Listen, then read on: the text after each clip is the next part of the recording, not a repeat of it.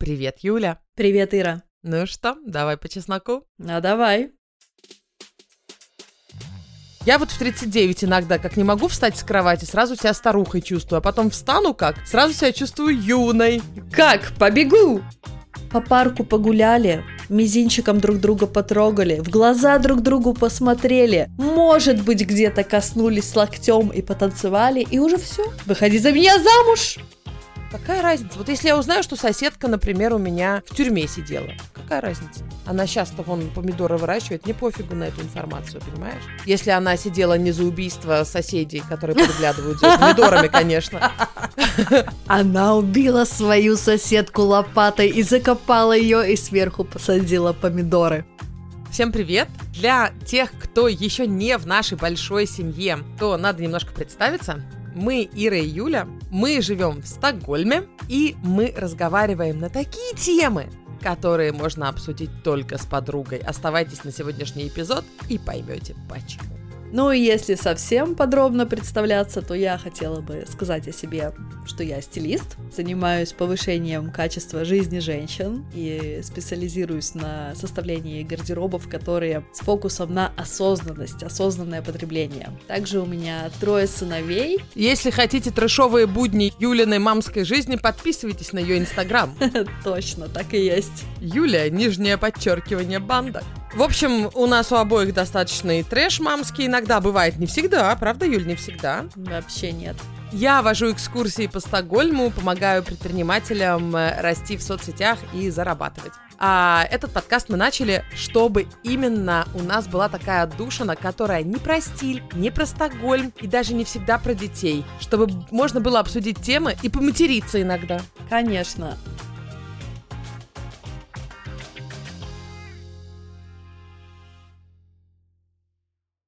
В самом начале, на заре нашего подкаста, нас называли «Секс в большом городе» в аудиоформате, потому что наши темы, как правило, действительно можно обсудить только с какой-то близкой подругой, и мне очень понравилось это сравнение. И сегодня, кстати говоря, мы бы хотели поговорить об этом, уже можно сказать, старом сериале, который сейчас переживает новое рождение, и обсудить, конечно же, не сюжет, потому что он еще не вышел, а некоторые вещи, которые с ним связаны. Во-первых, Юль, ты сказала старый, давай по порядку. Да, но он 20 лет назад вышел. Он вышел 20 Веришь лет в это? назад. Я когда это услышала, мне поплохело. Нет. Еще мне не верится в то, что они все еще его снимают. Но дело даже не в этом. Когда я его смотрела в первый раз, мне казалось, о май гад, какие мудрые женщины, какие сложные проблемы они там обсуждают. Какие они открытые, какие они смелые. Даже не открытые и смелые, а без тормозов. Позволяют себе то, чего я не позволяю я. Живут красивой жизнью. О боже, как это вообще там в Нью-Йорке? Да, даже Шарлотта, которая вроде как такая принцесса нью-йоркская, да, которая очень скромная, достаточно там никогда там блоуджоб не сделает мужчине. Даже она, у нее регулярно меняются партнеры, и она там покупает себе этих рэббитов. То есть очень открыто рассказывается про женскую сексуальность.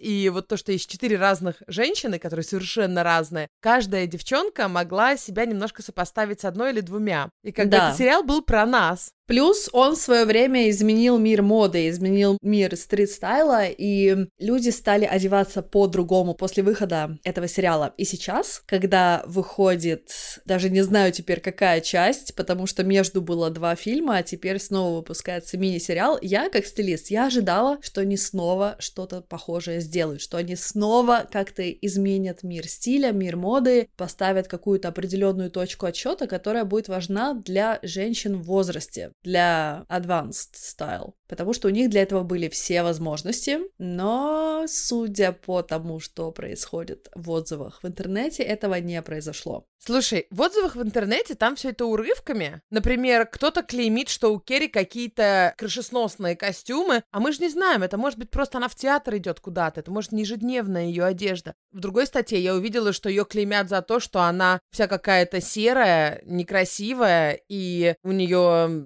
босоножки, биркинштоки на носки. Хотя на фотографиях, где она, правда, потерто выглядит, и биркинштоки на носки, там видно, что сцена разыгрывается в больнице. Да, А вы в чем в больницу ходите? На каблуках? То есть человек сидит в приемной в больнице, нормально, что она непонятно в чем, да? да. То есть она либо ждет кого-то, либо самой плохо. Мы узнаем, когда выйдет сериал. Но главное, что людям надо сразу заклемить вот этот эйджизм, да? Ага, тетки за 50, да? А мне хочется увидеть, что они все молодые, 50-летние и прекрасные. Вот я очень надеюсь на это. Да, но вот именно то, что мне резануло слух во всех этих обсуждениях до выхода сериала, это то, что им как будто бы не разрешают постареть. То есть очень много такого, что как, зачем, почему они все это пересняли, вы посмотрите на них, им же уже за 50 к 60. Я думаю, что во многом это потому, что, ну, раз они выглядят старше, Значит, и зрители тоже выглядят старше. Значит, и зрители тоже стали на 23 года старше. И это не всегда комфортно признать. Мы же себя видим в зеркале каждый день, и нам кажется, ну, я еще куда с добром. А тут мы вдруг видим Кэрри с промежутком, не знаю, в сколько лет, и понимаем, что Сара Джессика Паркер со всеми своими возможностями, персональными тренерами, кремами с стволовыми клетками осликов, убитых в ночь на полнолуние, она все равно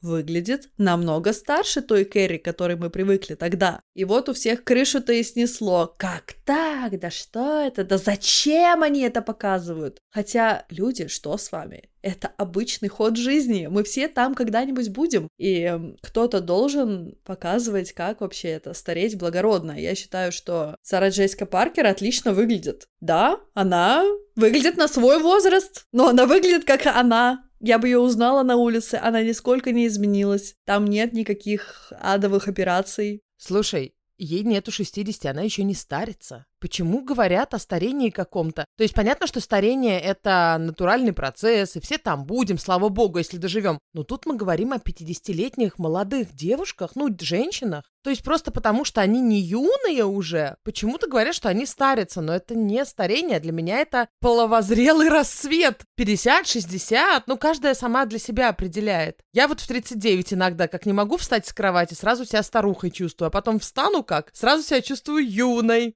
Как? Так, побегу. Да, меня режет слух то, что вообще обсуждают внешность людей, если честно. Но я понимаю, что нельзя этого избежать, потому что когда ты известный... То под лупой рассматривают каждую твою морщинку, каждую да, твою целлюлитинку. Да. Это да, это понятно. Но, по-моему, за последние годы мир настолько сильно шагнул вперед в плане бодипозитива, что для меня просто странно то, что сейчас происходит. И там уже какие-то отдельные инстаграмы создали и рассматривают под увеличительным стеклом все там эти их наряды и внешность и все остальное. Поэтому, не знаю, мне немножко грустно от этого и заранее как-то уже испортила это впечатление от э, сериала, который я на самом деле порадовалась, что снова вышел. И я хотела его посмотреть и посмотрю, но именно потому, что это такое культовое событие. Этот сериал в свое время изменил не только мир моды, но и оставил свой след в культуре. Знаешь, что я сейчас пересмотрела несколько серий, и я понимаю очень важную вещь. То, что мне не бросалось в глаза, когда мы были ровесниками сериала. Ну, то есть, когда он шел в реальном времени. Мне тогда было, допустим, 20,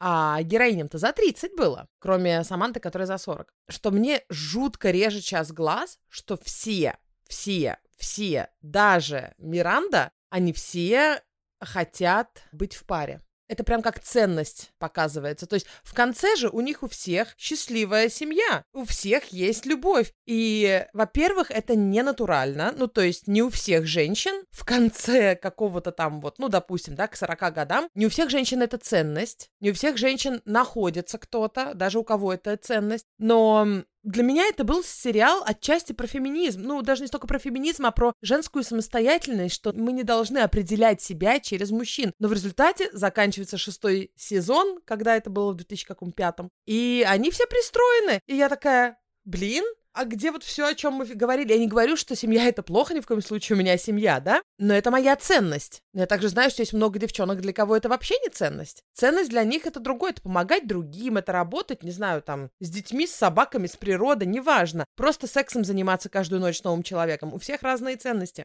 И вот мне казалось, что я смотрю сериал про тех самых раскрепощенных, эмансипированных, а в конце они такие бабах все с мальчиками, и мне прям что-то меня это расстроило, если честно. Все нашли себе принцев, причем, заметьте. Угу. Это, кстати, было, ну, не совсем правдоподобно. То есть вот четыре подружки, и все прямо устроили свою личную жизнь. Да, и причем все с классными мужиками, прям, понимаешь? Да, ни у кого никаких проблем. Правда, потом мы понимаем, что у всех проблемы, ну, в первом фильме. Первый фильм, кстати, классный был. Да, первый фильм норм. Второй, там уже они наколбасили неизвестно что. Я чистой солидарности с ними посмотрела, хотя в конце мне хотелось сказать, блин, верните назад два часа моей жизни. Что это было вообще? Кстати, про два часа твоей жизни. Когда я узнала, что вот этот новый «Секс в большом городе» будет сериалом, я думала, это фильм будет третий. Он будет сериалом, коротким. Почему меня это так немножко ну, не хочу сказать бесит, это очень сильное слово, но зачем? But why? Ну, нельзя еще один фильм просто сделать? Зачем? Зачем тратить 10 раз по часу моего времени, когда можно всего два часа потратить и сказать, что вы хотите сказать? Но, может быть, там не будут такие длинные серии. Там у них были вы же в начале по 30 минут. Недавно смотрели фильм с Юханом Катла. По-моему, я его уже рекомендовала. Он есть на Нетфликсе. Это исландский сериал, как выяснилось. Сажусь смотреть. Посмотрела трейлер. Офигенно крутой. Такой, знаете, мифический триллер про вулканный Вау. в Исландии. Я в восторге, ребят. Я обожаю исландское кино. И вот кому интересно, рекомендую. Но я думала, это фильм. Села такая смотреть, чаек сделала. Думаю, вот у меня два часа до сна идеальненько. А потом хоп, через час. Конец первой серии. Я, нет, не хочу я 10 серий отдайте мне мою жизнь. Пришлось, конечно, смотреть, и меня вот это вот то, что пришлось, конечно, смотреть. А, меня это бесит, потому что я не люблю потреблять понимаешь, много фильмов. Я не люблю ввязываться вот в такой вот uh, binge-watching, когда ты постоянно смотришь серии на серии. Я это не люблю. И когда я узнала, что «Секс в большом городе» — это сериал, я прям даже не знаю. Ну ладно, порадовалась, потому что костюмов будет больше. Кстати, насчет костюмов, знаешь, что я еще видела в интернете, что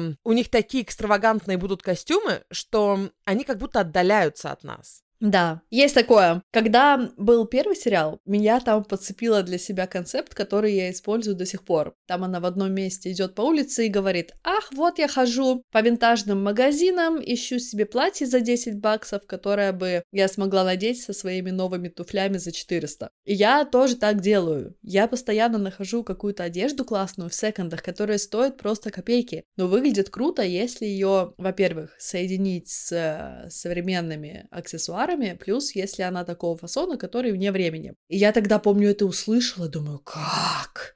Как можно надеть платье за 10 долларов с такими туфлями за 400? Что это вообще? Это же будет видно, что это из разной оперы. Нет, не видно, вообще не видно те времена, да, они были очень близки к народу, и я когда читала про создание сериала, там говорилось, что в первом сезоне у них особо не было денег, и большинство нарядов героинь были из секонд-хендов, ну, плюс какие-то там дорогие сумки. Но потом, когда он выстрелил, тогда, конечно, все дизайнеры побежали и отдали свои вещи бесплатно, лишь бы только их показали по телевизору. Конечно же, да, они отдалились от нас, и когда я видела фотографии со съемок предстоящего сериала, блин, ну я не знаю, ну, конечно, в пилотке в золотой с развивающимся шлейфом, с волосами завитыми не знамо как, ну, ну да, вот как-то не близка мне эта Кэрри, вообще не близка. И сразу ее проблемы тоже какими-то далекими кажутся. Какие у нее вообще могут быть проблемы, да? Я думаю, да, все поняли, что я саркастично говорю. Ну да, так кажется, конечно. А вообще, знаешь, что меня поразило? Я пересмотрела сейчас несколько серий. Кстати, мой муж такой, а чё, чё, ты подсела опять на «Секс в большом городе»? И я понимаю, что да, блин, он подсаживает. Я поэтому не смотрю сериалы, потому что ты посмотрел одну серию, хочется другую, а жизнь мимо проходит. Единственный сериал, сериал, который я могу пересматривать, это как бы Гарри Поттер, потому что он совсем короткий. Но тут, правда, я вот уже сколько, два сезона сейчас посмотрела, но все, вот мы сейчас записали с тобой, больше не буду смотреть. И я знаю, что ответила Юхану? Спокойно, это исследование для моей работы. Да, я с таким же посылом смотрю сериалы, где я нахожу героинь для своей рубрики на YouTube, где я разбираю образы и костюмы, стиль героинь сериалов и фильмов. И вот я специально тоже выбираю что-то, где мне будет интересно что-то изучить, и смотрю, да, в виде research а и записываю параллельно всякие там фишечки нахожу. Сейчас вот смотрела Downton Abbey, но я, наверное, не буду про него ничего делать но тоже, блин, начинает затягивать, господи, боже мой. И насколько это прикольно, знаешь, вот эта жизнь без соцсетей, без телефонов даже. Люди ходят, люди говорят, люди пьют чай, люди вышивают по вечерам. Сидит пара, он читает книгу, а она вышивает. Я смотрю, думаю, май гад, какой mindfulness. Кстати, они же тоже скоро выпускают фильм. Так был уже. Новый будет? Слава богу, обожаю. А еще меня очень умиляют, как там у всех начинаются отношения. По парку погуляли, мизинчиком друг друга потрогали, в глаза друг другу посмотрели, может быть, где-то коснулись локтем и потанцевали, и уже все. Выходи за меня замуж! Не так, как в сексе в большом Ага, городе. да, вообще не про то. Вообще, заметь, прикольно. Кардинально противоположные сериалы с одной целевой аудиторией. Да, именно. Так и есть, потому что проблемы абсолютно такие же. Я ему нравлюсь, я ему не нравлюсь. Единственное, что в Даунтон Абби, если ты ему нравишься, ты быстрее об этом узнаешь, чем в Сексе и the. Но знаешь, что еще я заметила сейчас? Что раньше, когда я смотрела «Секс в большом городе», мне казалось, что мне очень близка Керри, потому что Шарлотта, которая эта принцесса романтическая вся, а, она вообще мне никак не близка. Саманта, ну, она слишком эмансипированная, у меня никогда не было таких, э, знаешь, секс-похождений, чтобы вот прям каждый вечер с кем-то новым прям снимать кого-то в баре, поэтому мне очень сложно было с ней. Отождествлять себя. Мгм. Да, хотя я восхищаюсь ей. То есть она, мне кажется, единственная из героинь, которая живет своей жизнью. Но вот Керри и Миранда, они как бы две достаточно адекватные в моих глазах. И мне казалось, что Керри адекватна. А сейчас я пересмотрела первый и второй сезон, и я поняла, что, во-первых, она курит в кровати везде, везде. Сегодня это уже невозможно. Мне кажется. И она невротичка, причем очень-очень проблематичная. У нее большие проблемы. Я не хочу быть ей, это ужасно. Она просто псих. Единственная, которая в адеквате, это Миранда, которая говорит то, что думает. Помнишь, когда Керри пукнула у Бига? Они, одна из первых у них да, дейтов да, была, да. да, в кровати. Керри пукнула, и в этой же серии, значит, каким-то образом он ей сказал, что он не хочет жениться, да, никогда. Он уже был женат и вообще не в планах. И она эти две вещи связала. Конечно, я пукнула, Теперь фиг он на мне женится. да, типа, фиг он на мне женится. Я смотрю на это, понимаешь, с какими глазами? Блин, баба, вы серьезно? А раньше я что же могла об этом переживать? Я тоже могла сто процентов в 20 там лет переживать, что пукнула при молодом человеке. Мгм. А Миранда что говорит? You fart, you human. Как бы, Да-да-да. Ты человек, ты пукаешь. Это нормально, ты выпускаешь газы. Это природная функция. Шарлотта такая, нет, мы принцессы, мы не пукаем. Поэтому для меня Миранда сейчас единственная адекватная, потому что она смотрит на все не с позиции, знаешь, Манхэттен, девушки на выгуле ищут парней, а смотрит с точки зрения, блин, планета, люди, физиология. Да. Я могу сказать, что когда я первый раз смотрела, мне казалось, вау, они обсуждают такие насущные проблемы, которые подходят любой женщине. То есть все, что только может случиться в отношениях, в сексе, в дружбе, они все обсудили. Сейчас я смотрю и думаю, да ё-моё, большинство этих так называемых проблем, они высосаны из пальца, потому что они могли бы решиться за две минуты, если бы люди просто нормально поговорили с друг другом, а не раскручивали какие-то истории, что он подумал, что он сказал, что он имел в виду, что он хотел, что теперь будет и так далее и тому подобное. Поэтому, да, когда Керри мне тогда казалась, боже, такая классненькая, но такая у нее, конечно, сложная история, я думаю, да ё-моё, сложная история, это называется созависимые отношения, вот и все. Я вижу еще, какой биг манипулятор становится позже им. То есть вначале он просто такой, ну, бабник, а потом он, да. Но там были, были, проскакивали адекватные парни, адекватные, которые не к чему тебя не склоняют, уважают, не виснут тебе на шее и не пропадают без э, объяснений. Но ты права, кстати, когда в молодости смотрела, мне казалось, что в молодости, в юности, мне казалось, что это такие насущные проблемы, но может они все еще насущные, может это просто мы выросли из них и стали Умудренные жизненным опытом. да. Не могу прям так сказать, что какая-то умудренная, но у меня просто, видно, система ценностей как-то сместилась. Знаешь что? Вот что на самом деле они важное сделали. Хотя ситуации у них же часто комические, ненатуральные. Таких ситуаций в реале не... Ну, какие-то бывают, но большинство из них, они сделаны по сценарию, но чувства у них настоящие. Вот эти чувства все мы чувствовали. Любит ли, не любит, позвонит, не позвонит. А почему он не звонит? И как это, Саманта, о боже, у него маленький член, сколько там у него был член у ее парня, помнишь? И Да-да-да. она его вроде любит, говорит, но не могу смириться никогда с этим. И мы тоже смотрим это и думаем, блин, нам же в журнале Космополитен говорили, что размер не имеет значения. Но с другой стороны, кому-то он может иметь значение, понимаешь? То есть там, правда, очень важные темы обсуждались, но не все. Но темы-то и важные, конечно, но реакция на эти проблемы и все, с чем они сталкивались, была не всегда адекватная, согласись. Особенно у Кэрри. У Кэрри, мне кажется, у Шарлотты. Ну, у Шарлотты это да, это просто человек, который живет на какой-то другой планете.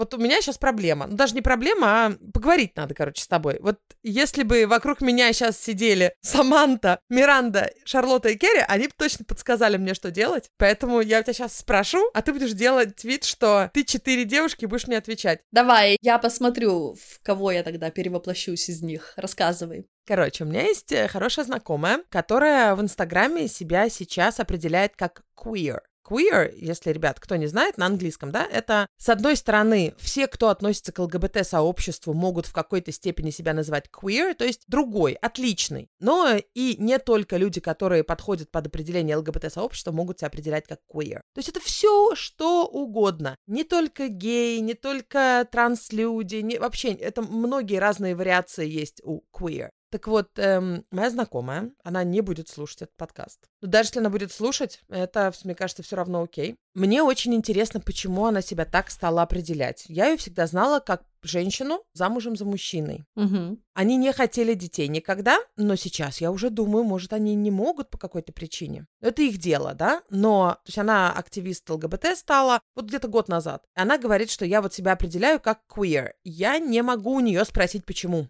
У меня прям блок стоит. И у меня, знаешь, еще что интересно? Я себе задаю вопрос, а почему мне это интересно? То есть я не знаю, может, она вообще пол поменяла в подростковом возрасте, а я ее просто уже как женщину знаю. Может, ее муж поменял пол, а она просто солидарна с ним, понимаешь? Угу. Но я не знаю, и я не могу спросить. Мне больше всего важно, почему меня это интересует. Ну, какая разница? Ну, пенис у нее. Ну, какая мне-то баня? Она же все равно моя знакомая, понимаешь? Да. Но с другой стороны, ребят, это важная вещь, понимаешь? Потому что нам интересно, многим, не только мне, я уверена, у многих слушателей есть какие-то такие вопросы к знакомым, они боятся задавать, потому что это не их дело, как бы, понимаешь? Угу. И как вот с этим жить? Я не буду у нее спрашивать. Это то, что она не рассказывает причину, то есть она, может, рассказывала кому-то, но не в социальных сетях, а ко мне отношения не Это лично ее дело, а мое дело просто общаться с ней как с человеком. Короче, что ты скажешь, какой вердикт? Я думаю, я тебе ничего нового не скажу, я делала бы точно так же, как и ты. Я бы не спрашивала, мне было бы, наверное, интересно. Точнее, скорее всего, мне бы было интересно. Но я бы отдавала себе отчет, что это мое какое-то праздное любопытство. Мне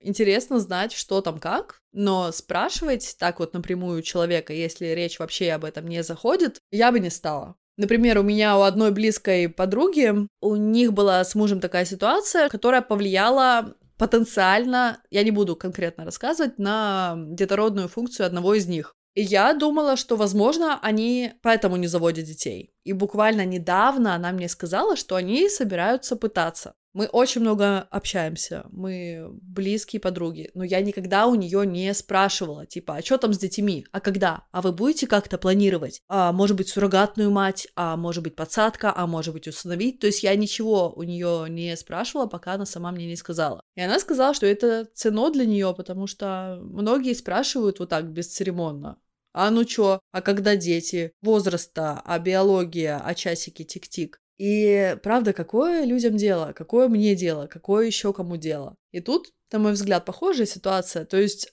она что-то выбрала для себя в жизни, сделала какой-то выбор, который, ну, возможно, не традиционный, и она остается все равно еще тем же самым человеком, с которым ты дружишь. Ну, в принципе, ты можешь у нее осторожно как-то спросить, ну, рассказать как есть. Мне интересно, может быть, я могу тебя как-то поддержать, может быть, я чего-то не знаю, может быть, я не вижу всей ситуации, поскольку она все-таки активист ЛГБТ-сообщества внутри еврейской общины Стокгольма, то есть она во время прайда в синагоге читала речь. Я даже нашла ее на Ютьюбе, послушала, вдруг думаю, она скажет что-нибудь. Почему? Как она себя определяет как куир? Она ничего не сказала. Она просто говорила про равноправие, про что мы все э, имеем право на любовь и быть такими, какие мы есть. И она сказала, типа, я еврейка, я шведка, я женщина, я queer. Я такая, блин, я не утолила жажду, но с другой стороны, поскольку она все-таки активист, я думаю, с ней можно будет об этом поговорить, если при встрече зайдет речь о ее активизме. Угу. А с другой стороны, а если для нее это лично, ну как бы queer и queer, какая разница, знаешь? Но мне кажется, все-таки, если ты одно дело, ты это пишешь в своем каком-то личном блоге, а другое дело, когда ты активист, ты выходишь на сцену и читаешь речь. Тогда я думаю, что ты должен быть в какой-то степени готов к таким вопросам. Ну, представь, выходишь ты на «пусть говорят» и обсуждаешь какую-то очень щепетильную тему. Конечно, у тебя спросят, извините, а к вам это как относится девушка? И ты такая, ну ничего, мне просто интересно, ну как бы...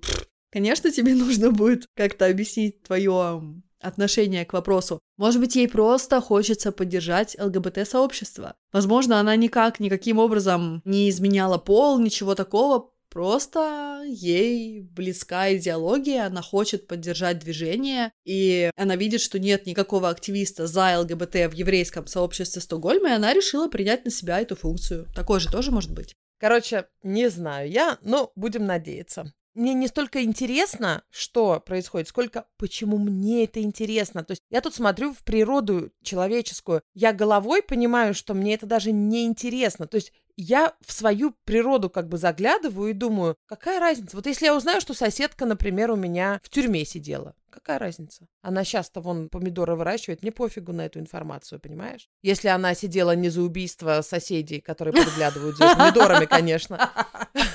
Она убила свою соседку лопатой и закопала ее, и сверху посадила помидоры. Кстати, Юля, у меня тут новости. Ой-ой-ой, что такое? Я не знаю, что происходит. У нас два ближайших соседа, ты видел, это у нас была. Так вот, когда ты подходишь к нашему дому, там у одного соседа какие-то машины, какие-то экскаваторы, ты видела его, да? Ему, значит, 60 с чем-то лет, классный мужик, он нам тут чинил многие вещи в доме, а тут что-то он пропал, его нету. Месяца три. Он живет со своим взрослым сыном, и там у них последнее время постоянно детский голос какой-то слышу. Я думаю, что это такое? У этого пожилого Хокона, у него много братьев-сестер, 12, а у них всех внуки есть, поэтому они постоянно к нему приезжают, и я думаю, что это они. А потом выясняется, что к его сыну въехала новая пассия с ребенком. Пассия, слово не очень, немножко негативно, да, девушка въехала к нему со своим ребенком, и отец приехал в другую часть Швеции, не сказав никому ничего. И я такая, как ты переехал? Мы ж дружим. Он не мог просто прощаться. Мы очень с ним, с соседом дружили, понимаешь? Ну реально. Да. И более того, другой сосед наш, второй с другой стороны, они с ним 20 лет дружили, он ему ничего не сказал. Офигеть. Мы начинаем подозревать, начинали, сейчас сразу забегая вперед, скажу, что все живы.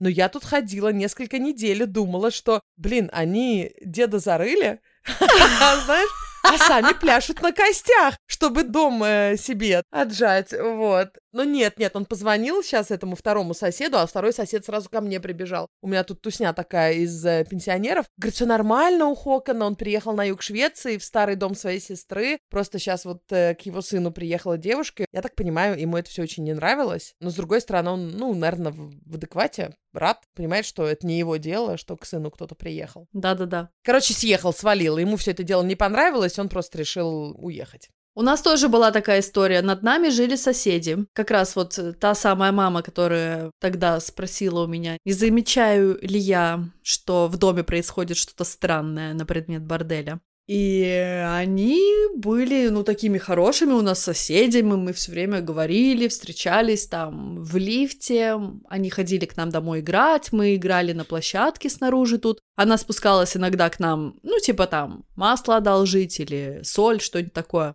И тут они пропали, их нету. И при том я знаю, что у них у обоих родственники в разных концах Швеции и за границей. Я думала, ну поехали, наверное, куда-то на лето. Их нету, нету, нету, нету. Причем я слышу, что кто-то в квартире ходит, а их я не вижу никогда. Ни в лифте, нигде. И при том это большая разница, когда дети в квартире живут и что-то уже по полу катают по утрам. И когда просто какие-то шаги. Я думаю, да что такое странно. И потом я встретила воспитательницу из их детского сада. Говорю, извините, а эти дети, они еще к вам в сад ходят? Она говорит, нет, они переехали в Германию. Вообще, ни здрасте, ни до свидания, ни смс не прислали, не зашли. Вообще так странно. То есть они сдали квартиру и переехали в один прекрасный день вдруг. Вот и кажется тебе, что ты дружишь с соседями, да, но мне интересно, почему они не сказали ничего? Может, конечно, они нас ненавидели.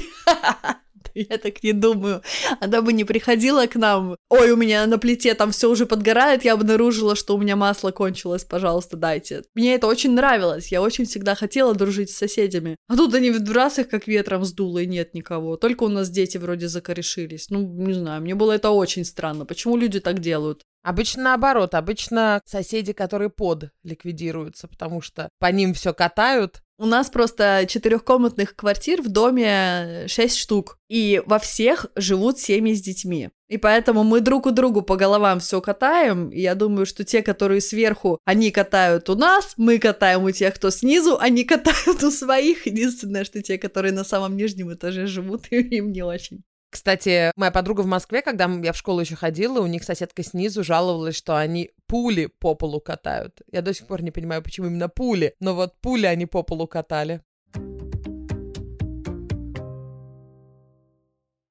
Блин, сколько времени сейчас? 13-14. Мой Масечки сейчас на уроке русского. Ой-ой-ой. Короче, я в прошлом уже эпизоде рассказала, как это работает, и что у нас будет учительница по русскому языку в шведской школе. Она будет всего полчаса в неделю. Там где-то, по-моему, 45 минут дается, если детей два и больше этого же уровня. Но если ребенок один своего уровня, то ему полчаса дается. Мы были на тестировании. Это не тестирование, а скорее определение его уровня. Но она увидела, что он как бы свободно все понимает, она ему такие штуки давала, причем быстро говорила. Часы, значит, есть. Подними желтая коробка, подними коробку, принеси мне одну из трех штук, что ты там увидишь. Ну, то есть такое, что только говорящий человек может понять. Вот, он такой раз оглянулся, нашел средние часы, там желтая коробка, три конфетки, он принес одну. То есть она не просто посмотрела, как он разговаривает, потому что понятно, что бытовые вещи он все знает. Она прям вот такие сложные вещи спрашивала. Все-таки человек, который не говорит на русском свободно, который не живет в русской среде, ему это, конечно, сложно часто. Вот так вот быстро, когда тебе говорят. Ой, Юль, кстати, страна непрошенных советов. Когда я спросила, как русский улучшать сыну, мне такое начали писать в Инстаграме. Ну, не все, большинство никак не комментировали, но... А у Юли дети говорят!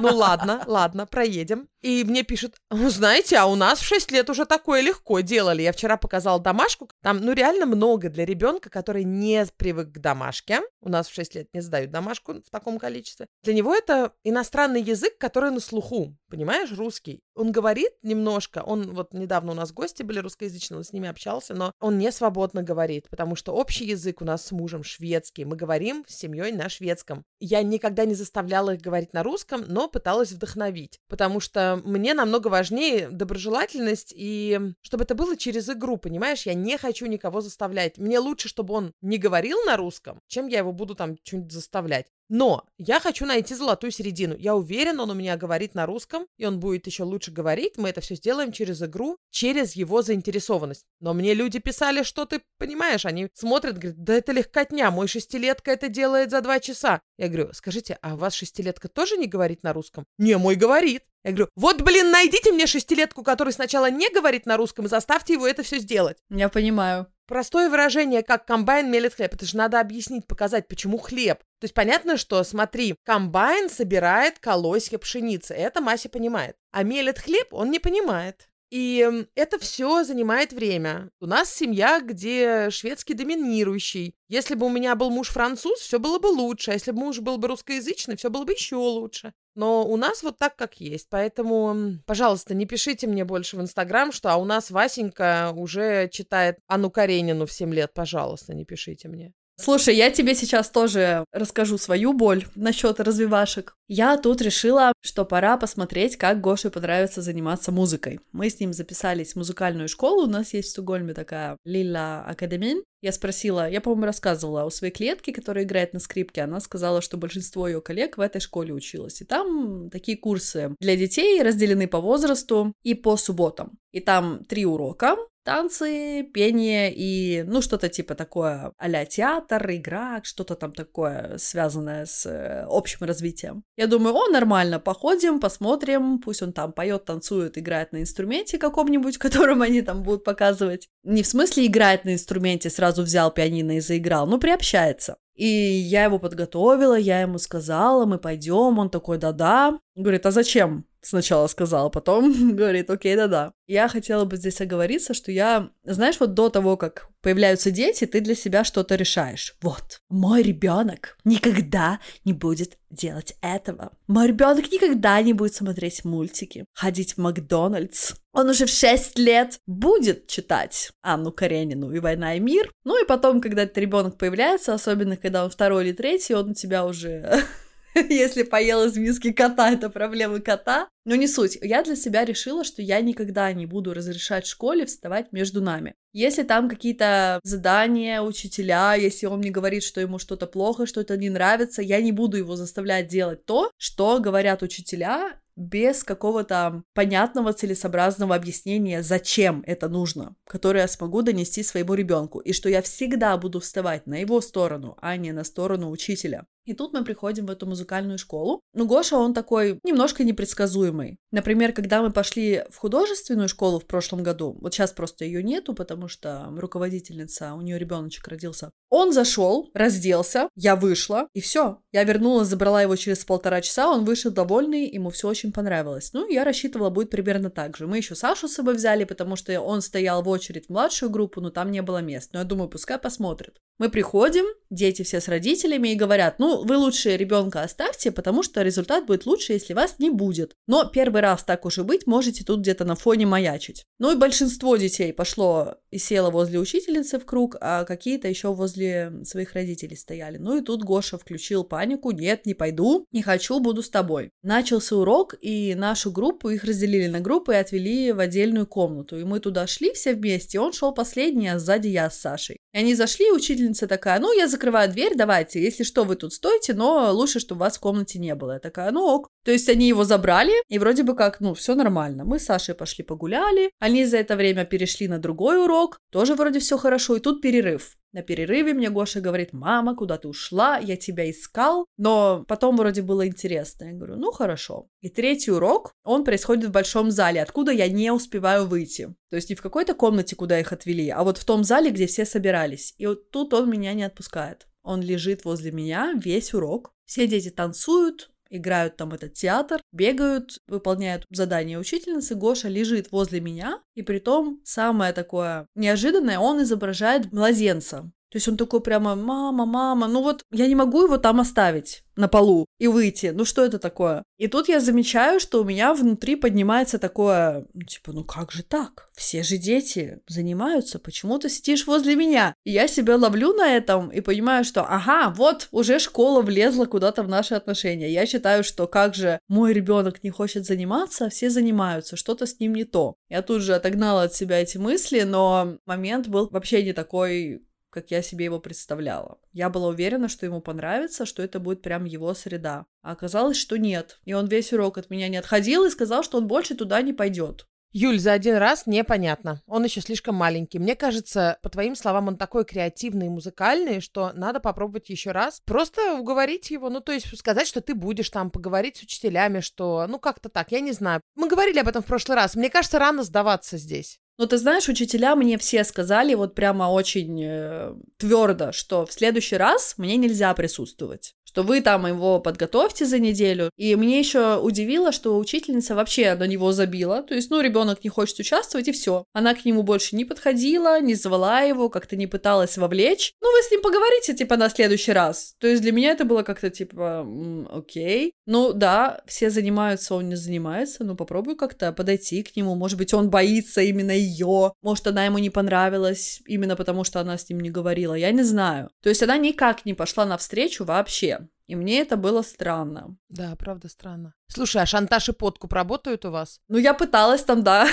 но что-то не сработало. Ну, например, у нас почти железно работает. Если прям вот совсем не нравится, например, он последний раз сказал, что не хочет идти на футбол, хотя он обожает футбол. Ну, просто что-то у него вклинило, что он почему-то не хочет на футбол. Я пыталась поговорить, может, что-то произошло. Нет, ну и включила подкуп, в конце концов. Говорю, Мась, слушай, а давай мы Лидию не возьмем. Обычно мы берем ее, она там бегает по трибунам. А после футбола мы с тобой мороженое купим, об этом никто не узнает. Он такой, конечно, да. И был у нас нормальный футбол, и он забыл, что не хотел, и на следующей неделе опять идет, и больше не артачился. Вот. Ну, то есть, понимаешь, легкий подкуп, зато результат. Да, но если бы он просто, знаешь, не хочу, не пойду. Но тут он был прямо в какой-то перманентной истерике все эти 30 минут, что мы там были на том уроке. То есть он прямо лежал и держался за мне за ногу. То есть он не просто, ну, типа, я стесняюсь, там, не пойду, не хочу. То есть он прямо вот вообще включил полный протест. И каждый раз, когда я ему сейчас говорю, ну, типа,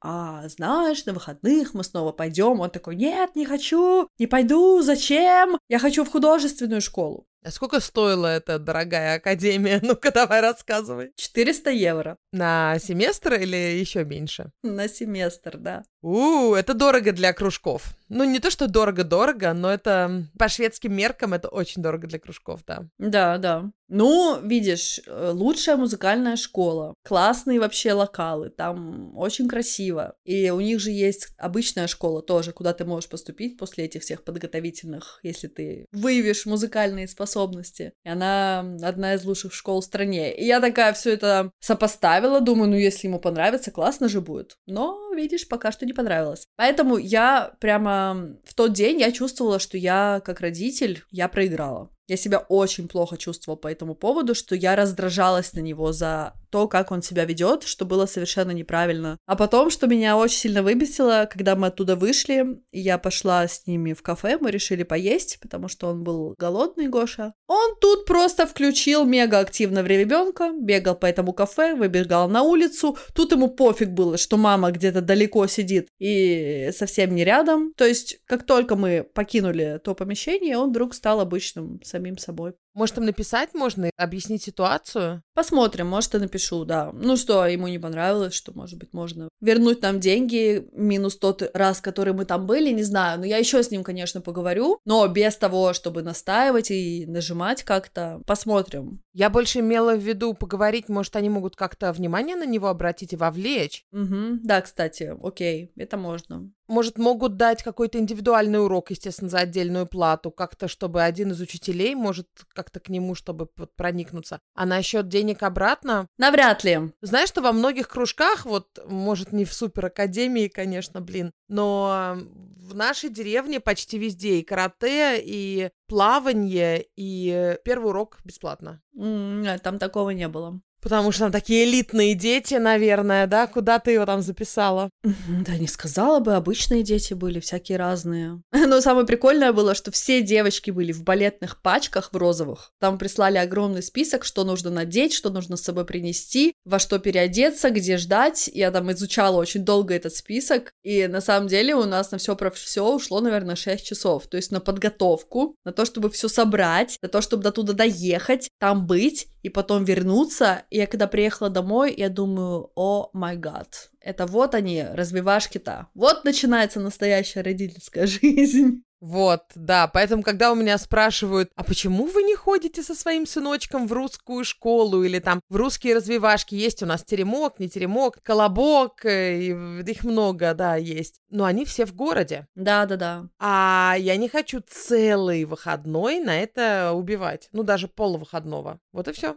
У нас все просто. Я, помнишь, говорила, что не, ну, один кружок в неделю и хватит, а сейчас так раз-раз-раз и набралось у Маси. Если русский считать за кружок, то у него плавание, футбол и русский. И каким-то волшебным образом у нас уже расписание все забито. Именно. Так что такие вот у нас новости насчет развивашек. Поэтому посмотрим, как будет, но я прямо недовольна собой, да, в этой ситуации. Очень быстро школа как-то повлияла, и это еще даже не настоящая школа, поэтому это мне так на подумать, делюсь с вами своими мыслями. Слушай, я знаю, о чем будет следующий эпизод. Нам этот надо заканчивать. Не знаю, рассказывали мы или нет. Может быть, да, но можно поподробнее про это рассказать. Что шведы думают про русских женщин? Это, во-первых, имеет отношение к развивашкам, потому что считается, что русские мамочки просто таскают детей по развивашкам. Можем это обсудить, кстати, это интересно. Я понимаю, почему это делается. Причем, когда шведы говорят русские, они имеют в виду постсоветские. Это может быть и Казахстан, и Украина, и Эстония, это не важно. Как бы мы с этим не соглашались, но шведы нас не спрашивают, они всех называют. Вот русская мамочка, да? Серия статей была в шведских газетах, ну, в данном случае конкретно в России, как сколько, по каким кружкам таскают детей и детство ли это. А еще была статья про то, как русские женщины, сколько они тратят на красоту, и что это намного больше, чем в Швеции. О, вау, это будет интересно обсудить, да-да-да. Про то, что если ты без маникюра, то ты как бы вообще не ухожена. Кошмар какой, что за мрак, где ноготочки? Вот про это давай, это прикольная тема. Хорошо, давай тогда пока что заканчивать. Приходите к нам на Инстаграм, давай нижнее подчеркивание по нижнее подчеркивание чесноку, или ко мне, Юлия, нижнее подчеркивание бандок. И Стокгольм, нижнее подчеркивание Ира, это ко мне. Спасибо большое, что вы с нами. Спасибо, что вы поддерживаете нас на Патреоне. Все наши патроны, мы вас обнимаем виртуально. И ставьте нам 5 звездочек в Apple подкастах и в любых других, где есть звездочки, там на Яндексе, где есть звездочки, чтобы наш подкаст рос и развивался. Спасибо вам всем большое. Всех очень любим. Целуем. Пока. Пока.